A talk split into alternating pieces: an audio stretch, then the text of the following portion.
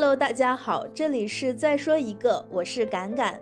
今天是新的一期，看看别人在干什么。这次我邀请到的嘉宾是我的好朋友 C 同学，他是毕业以后一直在家乡的城市工作。详细的情况我们待会儿会再聊。那先让 C 同学向我们打个招呼吧。Hello，大家好，我是 C 同学。还有呢？你不要笑场呀！我好不容易没笑。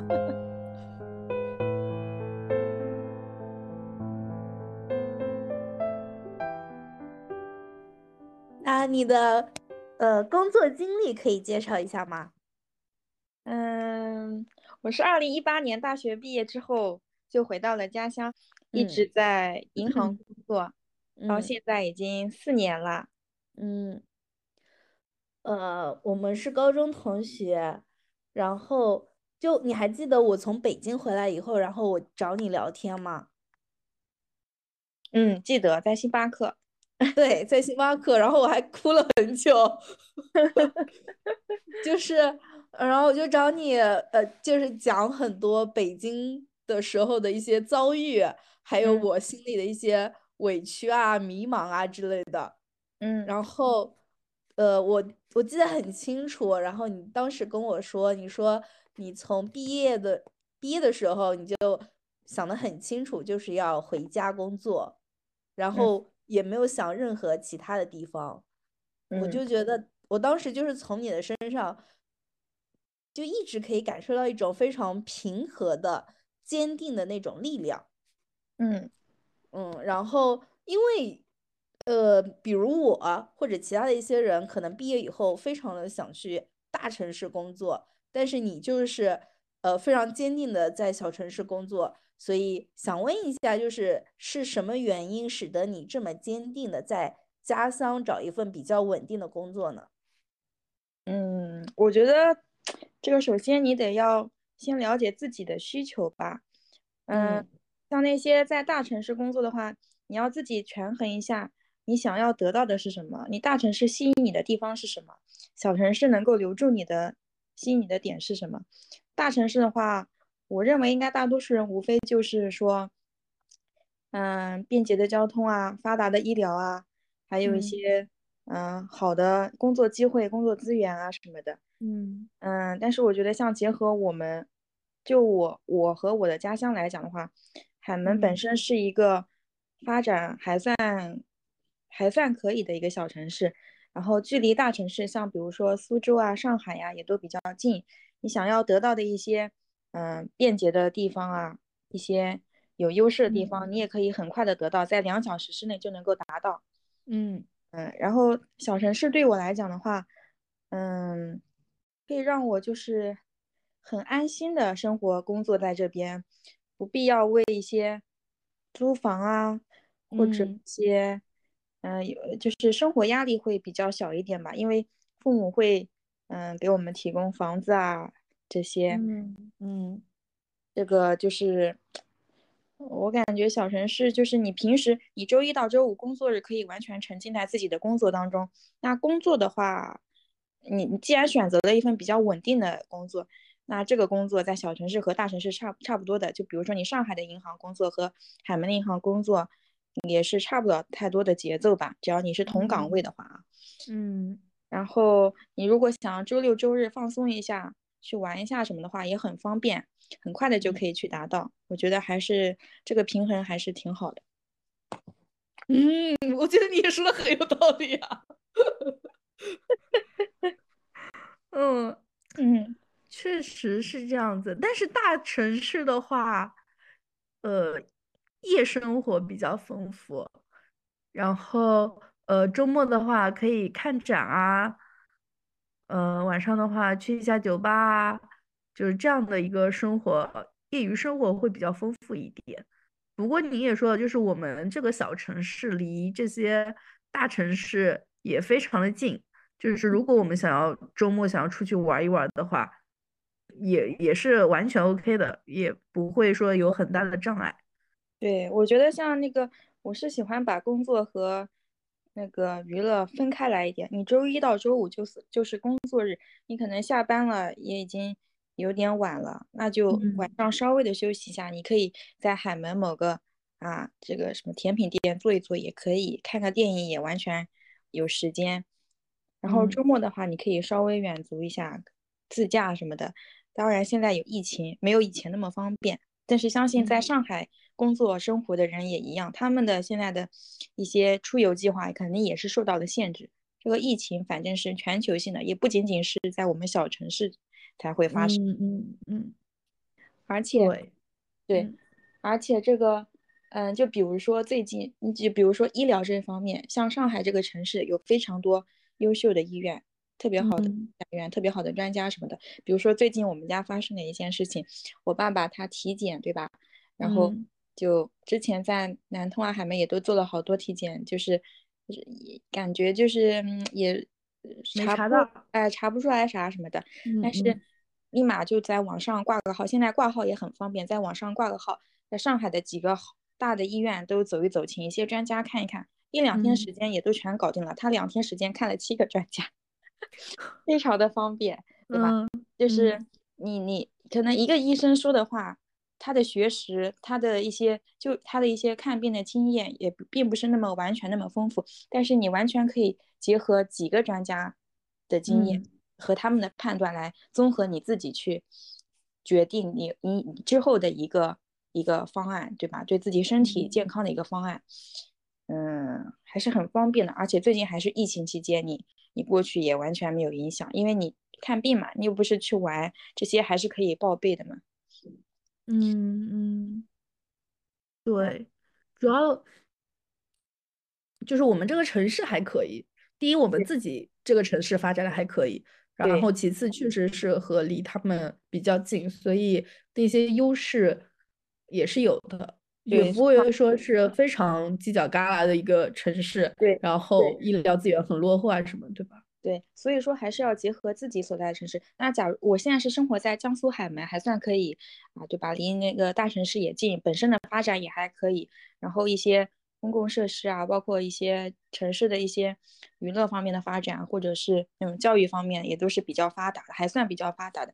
那比如说，假如说我生活在一个啊边陲小镇西。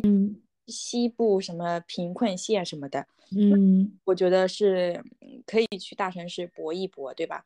那你决定不了自己的出身，那你之后就要努力啊。也并不是说你可能你留在那个西部，或者也可能发展的很好。你看，像东部的人不发达地区的人，也有去西部发展去支援他们的人，援疆的呀，什么援藏的呀，好多干部都去了，对吧？但是我觉得从自身发展来讲的话，还是可以去外面搏一搏，就是你可以开阔一下眼界，嗯，它的就是它的就是上升空间比较多，眼界 上升空间比较多，因为从小可能在那边的话，你看到的啊，你所有人都是在就是一个相对比较封闭、比较没有那么发达的一个地方，你你的见识啊、眼光啊都受受受那些客观条件的因素的影响，而不会特别的开阔。那你可以去大城市看一看。你哪怕看完了之后，你有了一些什么思路，然后再回到家乡，你可以去创业。像现在很流行的，你把那个大城市看到的一些一些那个商业发展模式，或者它的完全复制到你的小城市，因为它那个一个一个社会面的那个发展是它是可以一个相对相对低的一个社会面的发展，它是可以复制上面上面一层社会面的发展的那个。对对，你把同样东西。搬到它，你把比如说上海十年前之前十年之前的一些很火的一个什么经营模式，你放到小镇上，现在距离它十年发展时期的一个小镇上面，可能你就是成功了呀。那为什么人家，那为什么就是没有人做呢？那就是因为他们没有出去看到呀。那你出去看到了，你把它搬回来，你尝试一下，你就可能就成功了呀，也是一个很好的思路。所以也不必为你在你就自己出生在那么一个。比较贫穷落后的地方而感到沮丧，你这种机会，你出去的机会是平等的，你出去的一张车票钱是有的呀。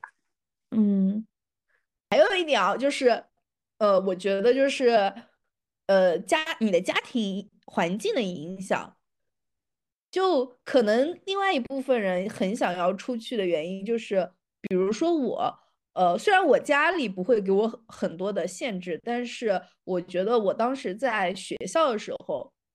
因为我们当时是寄宿学校，我会觉得会有点压抑。然后我当时的想法就是绝不考本地的学校，包括江苏整个学校我都没有考虑。所以我当时填写的所有志愿都是外地的、外省的。然后呃，毕业以后我也就自然而然的想要在外面工作，我就从来都没有想要回家工作，因为我一想到我要回家工作，我就。心理上感觉我失去了很大的自由，然后，但是这方面我觉得在你那边是完全没有的，就是像你说的，你在这里，呃，可以沉浸的工作，然后想要去玩的时候也完全可以去玩，就完全没有任何的影响。嗯，我觉得这也是很重要的一点，对吧？对，而且自由是你自己给自己的，你自己经济独立了之后，父母。能管你什么呢？就是你只要大的方向不偏，他们也不会怎么太限制你。尤其是你工作了之后，对吧？嗯。而且像我，我现在自己一个人住，我觉得也很好，很自由啊。你想回家的时候，一开车就回家了。你平时也可以自己在自己的房子里面，对吧？做饭啊什么的，想干嘛干嘛，挺自由的，挺好的。是的，是的，海门小富婆。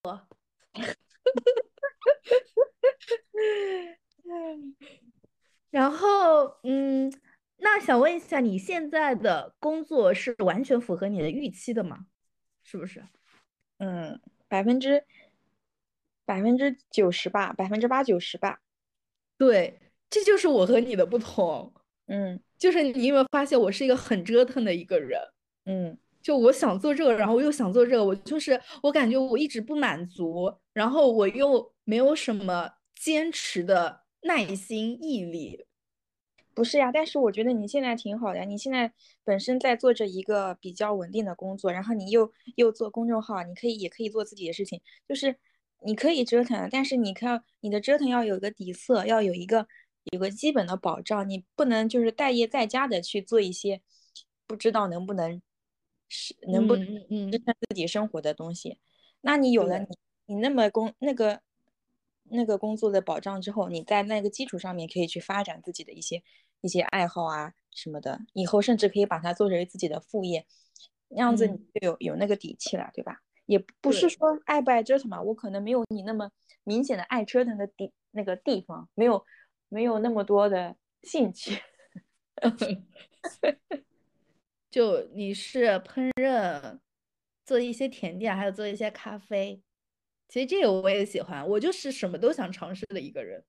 嗯，但但是你刚刚说的也对，就是而且，但这个道理是我就是在经历了上海工作，就是沪漂北漂以后，我才领悟到的一个事情，就是我不需要把自己所有的热爱啊、自由啊这些概念，就是加诸到自己去。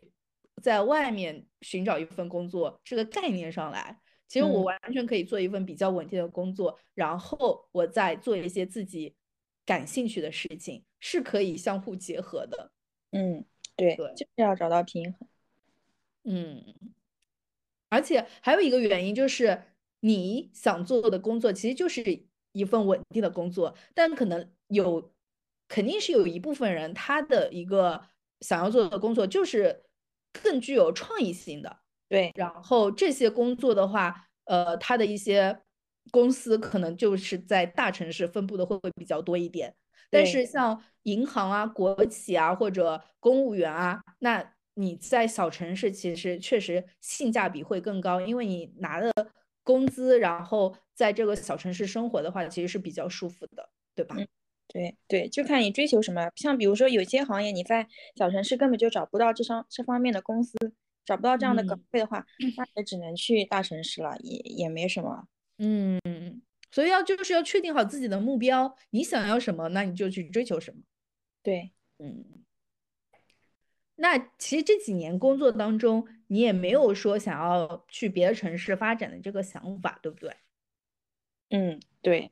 除非辞职换一个行业，但是我觉得，嗯，其他方面也没有什么特别擅长的，嗯，换行业的可能性也不大。那你工作当中，就是在你这几年工作当中，有没有特别就不想不想干了，就是这种时刻有没有？嗯，那倒也没有，最多会抱怨一下吧。可能我遇到的同事都比较好。哦，对啊，那你就很很顺利，就很顺利。我就感觉我会遇到这种，就到有一个时刻，然后就很烦、很暴躁，然后就不想干了，就是那种时刻。嗯嗯，可能还是因为工作环境的问题吧。嗯，你其实是相对来说环境比较简单的。对对，在网点工作的话，相对比较简单。你的客户也不是说一直跟你那个，就来一个走一个，来走一个。然后怎么说？银行应该还是一个相对比较强势的行业吧？你比如说，因为很多东西你还是需要银行和企业一起去，你去你去你去啊，比如说贷一些钱给这个企业让他去发展啊，存款的话也需要客户来存款，对吧？但是你可能那个老银行它它本身的基础还可以，它就。它就并不需要你去特别的开天辟地，也可能我还没有达到那个层级，达到那个嗯行长那个层级去营销一些非常大的客户啊什么的，嗯，我觉得目前还可以吧，而且同事也都挺好的，大家大家的工作其实是比较平行的，而且既然你是在一个网点工作的，你们是一个团队，所以你们的目标基本上是一致的，你们之间并不存在太多的太多的竞争关系，就是大家的目标是一致的，所以就会。就会挺好的，相处也挺好的，而且我们单位里的人都也都比较平和吧，没有那种特别的奇奇怪怪的。嗯，我记得我在考银行的时候，那个刚刚入职的时候，那个培训给我们岗岗前培训的老师说，嗯，啊，我印象比较深刻。他说，我现在看着台下的你们，嗯，知道。哦，我我能够感觉到你们的气质是差不多，是差不多的，就是银行的气质，就是他也经过了笔试面试筛选出来的，就是那种特别奇特别啊有想法特别多或者怎么样的人，也是看得出来，就是你们的，你基本上你们的那个想法都是一样的，不然你也不会选择在家乡找这么一份银行的工作。其实主要的方向，你们的就是嗯，包括学习经历啊、人生经历啊都是差不多的，学历也差不多，对吧？家然后。那个籍贯也差不多，基本上都是本地的吧，就是差不多那么一批人，而且我也发现了，基本上好多人都毕业于那同一个高中，就是轨迹学习轨迹学习 真的是差不多的，所以造就了最后同样的选择，所以说就是相似的才会在一起工作。嗯，对，就是因为你们的底色是差不多的，所以对，确实是这样子。嗯。那你其实这么多年做银行工作，也是经历了不同的岗位吧？可以介绍一下，就是你在不同的岗位，呃，具体会做一些什么样的事情吗？嗯嗯，其实现在银行的岗位叫做通用岗，它会相当于就是它会随时哪里缺你就去做什么。我以前的话，刚工作的那两年，在一个乡下的网点做纯柜员，就是每天要闲，就是处理一些存取款啊，还有一些简单的一些现金类的业务。嗯嗯，也比较轻松，下班也比较早，但是离家比较远那个网点。哦，后来就跟一个同事住在一个那边的宿舍里面，下班之后我们还能一块儿去买菜，买来菜一块做饭一块儿。一块那个洗碗啊、吃饭、吃火锅啊什么，挺开心的，也是一段很好的经历。那时候基本上没有什么工作压力，唯一的缺点就是离家远。然后现后来呢，后来呢调到了一个城区的网点，相对比较忙碌。你不你工作时间长了一点，而且工作强度和密度也增强了。嗯，后来呢，就是又做了后备主管，就是在。在那个主管不在的时候，主管不在的时候，把那个岗位顶上去，也会也会和主管一样，每个月参加一次风险分析例会。就是你在那个过程当中，你也会自己进入到那个角色去，去去去处理主管要处理的东西。嗯，你会发现，其实这这这也没什么，就是一个就是一个成长，就是你从一个单纯的。单纯的一个流水流水线员工的一个身份，到了你要考虑怎么样安排工作，怎么样把这个事情弄好。他并不是说你下班了就下班了，你要想一下，把你那些什么东西没有报，怎么样安排啊？明天比如说这个这个员工请假了，那怎么办？怎么样把这个能安排好，能统能统筹好？然后现现在的话，因为又有一个新员工来了，我就。到了大堂工作，大堂的话就更加的需要你协调，你你就是会更加的直接面对客户，面直接零距离的面对客户，会有各种各样的客户，你要千人用千种 方法，你不能够你不能够永远用一种工作态度、工作方法去面对所有的客户，你就会这个过程当中就会去想怎么样处理一些人际关系，对吧？你要。去把这个大堂给他弄到一个比较好的氛围啊！当然，我旁边也有个非常成熟的一个做了多少几十年的一个大堂经理，他就非常有心得，他跟客户的关系就搞得比较好，平衡的也比较好，就是那能够一眼看出来这个客户是什么样性格的，应该用什么样的招去对付他啊，也不说对付，去处理他，对不对？嗯。然后包括一些营销方面。对吧？你都可以从那个老的大堂经理身上学到一些，那个是跟柜台里面完全不一样的一种工作方法和工作氛围。哦，但是但是过了一两个月，也还有很多要学习的。就是你的确是你在你既然选择了，你既然选择了，你可能在银行会长干下去，那你在不同的岗位上面去锻炼一下，还是非常有必要的。嗯，鼓掌。我觉得你在你的工作当中是非常获得自身就是那个成就感的，对吧？嗯，就是也不是特别有成就感吧，就是你你自己的本职工作嘛，本职范围内你肯定要尽量的去把它做好呀。嗯嗯，那我觉得就是进银行这个职业确实是你。选对了，因为他和你的预期、性格对预期，然后和你的底色就是很匹配。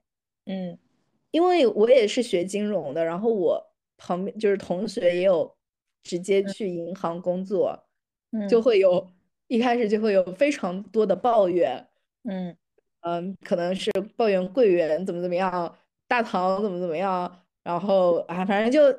就是会有很多的抱怨，但是其实我确实很少听到你抱怨你的工作，然后从你的呃就不同职位，你也会觉得有不断向别人学习的地方，为你鼓掌。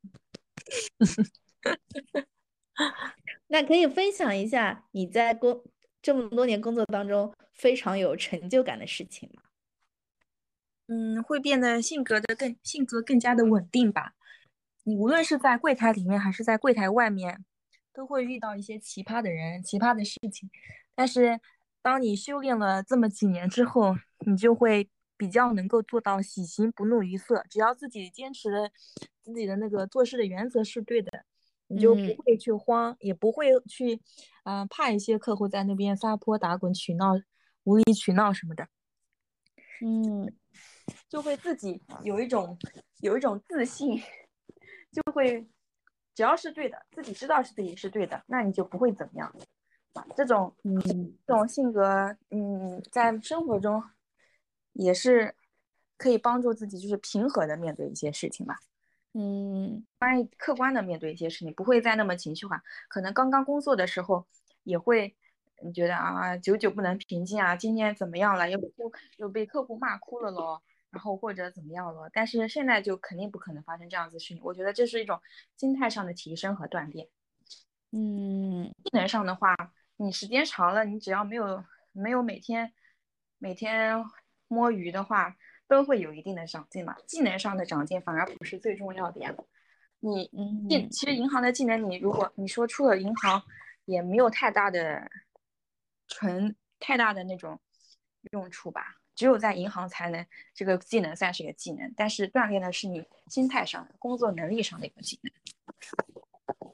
嗯，然后那说一下银行工作最吸引你的地方有哪些？最好列举三条。吸引我的地方，嗯，尤其在当前疫情的大环境下，还能够每个月按时的发工资，保障我的五险一金、就金，我觉得还挺好的。嗯，比如说你风控了、隔离了，对吧？也不会对你的薪资造成任何的影响。第二个，那个啥？嗯，你有一定的晋升空间，嗯，可以实现自己的工作价值和财富自由，也会从一些嗯嗯客户和领导身上学习到一些待人处事的一些启发吧。嗯。主要就是这个吧。嗯，那你最不喜欢银行工作的有吗？嗯，有。我觉得银行工作有些时候会有点过于看那些数据吧。啊。你比如说这个存款什么的，季末或者月末的存款，你放一天，然后数字很好看，嗯，又又撤了。那就没什么意思，是自己给自己造成一个繁荣的假象。哦，就是只关注数据，对吧？嗯，还有一个问题就是，呃，现在银行应该也是一个择业的大热门吧？因为现在的一个环大环境如此，然后大家现在都想追求一个比较稳定的工作。嗯，所以报名银行的人也应该是非常非常多，然后还有报名公务员，所以想问一下你，呃，对即将成为银行从业人员这这群人有没有什么建议？嗯，我的建议是，你可以。给自己多一些机会，你并不要，并不要像我一样。虽然我最后的抉择对了，不不要像我一样只考银行这一个一个岗位吧。你可以多报名一些，给自己多一些选择的机会。嗯，事业单位啊，公务员都可以报报。如果你是想追求稳定工作的话，像我当时就什么都没有报。我感觉我现在在学习也没有那个脑子了。在你，在你。智力是人生中最高峰的时候，考试能力是人生中最强的那个阶段，尽量的去多考一些向上的职位。如果你是想要稳定工作的话，嗯，好的好的，那我们现在就讲感情的部分啦。好的呢，嗯，就是 C 同学已经订婚啦，恭喜恭喜！是的，但是是非常突然的呢。也还好吧，还好吗？我记得，我记得，我我只是不怎么，我只是不怎么发朋友圈而已。真的吗？可是我记得你之前到我家吃火锅的时候，你还说，嗯，婚姻不要着急 啊，不是，不是不要着急，就是也不是很重要，然后你就先订婚了。是吧？嗯，我应该没说错吧？是的呢。那那你对婚姻的看法是什么呢？就是你有过恐婚的阶段吗？嗯，我现在不恐了。我现在结不结婚的不都是自己生活吗？啊，那你之前呢？之前。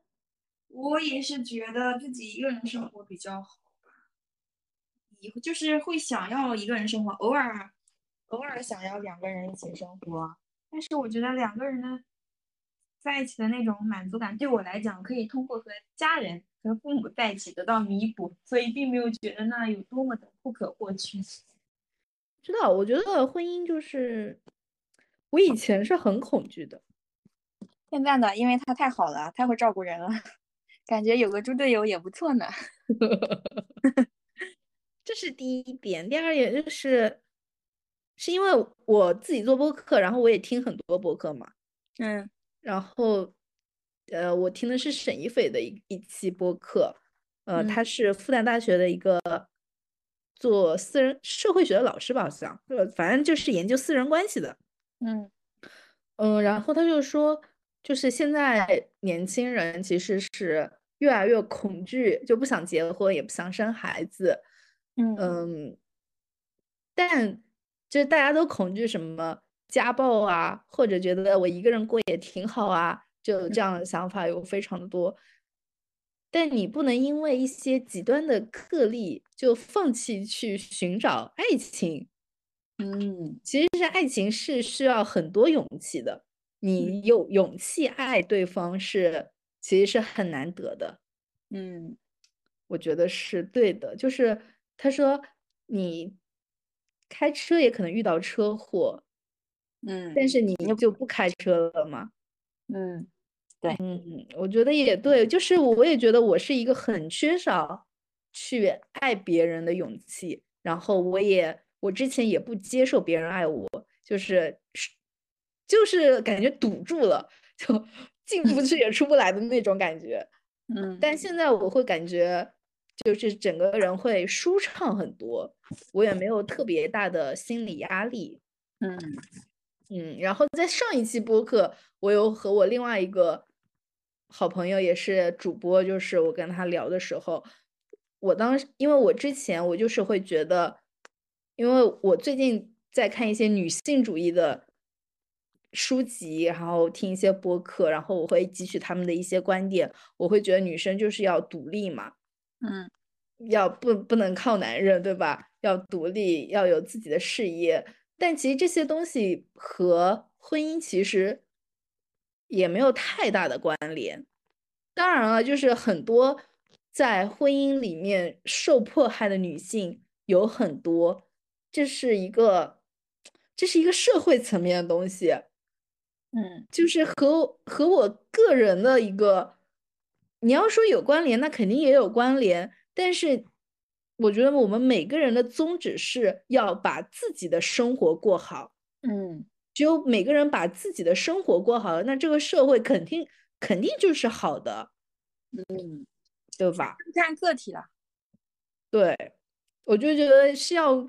一定要看个人的命运是怎样的，要看具要看到具体的人，所以就我现在就是没有那么恐惧，但是我也没有那么急迫，所以这件事。情就是一个自然而然的事情，嗯，就可能会发生，也可能不会发生，然后就看就看到时候想想不想让它发生吧，就是这样，嗯。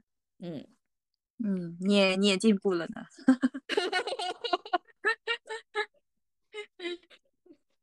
你也变得平和起来了呢，是不是？嗯嗯，那可能确实是这样子吧。嗯，最近在看的书籍或者是影视，有没有什么可以分享的？嗯，那倒没有，我现在 变得特别的没有耐心。电视剧也看不下去，书也静不下心来看。然后你报个基金从业，报个什么考试吧，都延期了多少次了？反正一直你差了一点，你也忘了。到下一次考试的时候，就经常因为疫情的原因，那个虽然也没有复习的特别好吧。好的，嗯，然后那最后了，那最后有没有对我的播客想说的话呀？嗯嗯，希望你能坚持自己的爱好，继续做下去，能够为你平时枯燥的生活带来一些色彩。